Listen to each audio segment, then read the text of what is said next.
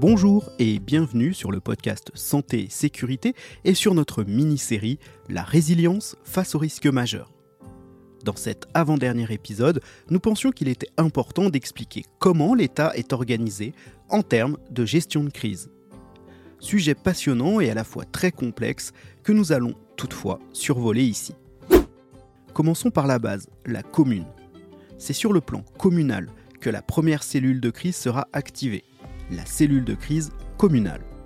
Le rôle de la cellule de crise communale est de conseiller et de proposer aux décisionnaires, les élus, les cadres territoriaux, les actions concrètes à appliquer pour limiter le sinistre, la collectivité ayant pour obligation de sécuriser et de protéger les populations avec des plans de prévention des risques.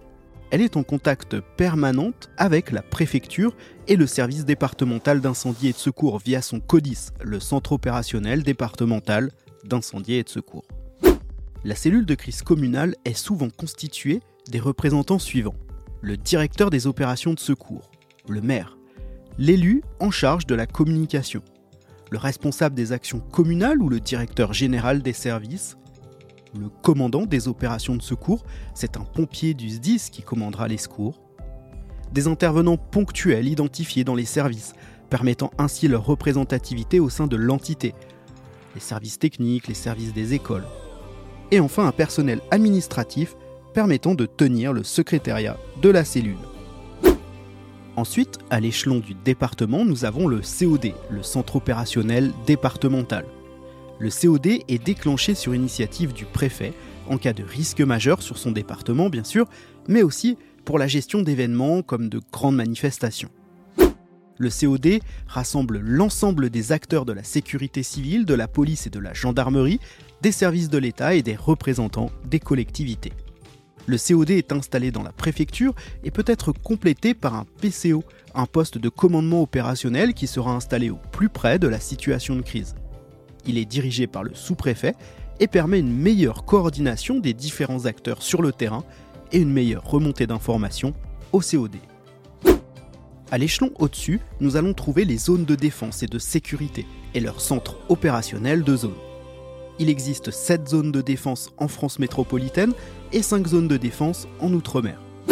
Les centres opérationnels de zone ont pour mission de recueillir et de transmettre l'information opérationnelle au profit des hautes autorités de l'État et des départements de la zone de défense concernée, de coordonner les actions des préfets de département, d'organiser les colonnes mobiles de secours et de répartir les moyens de toute nature, qu'ils soient publics ou privés.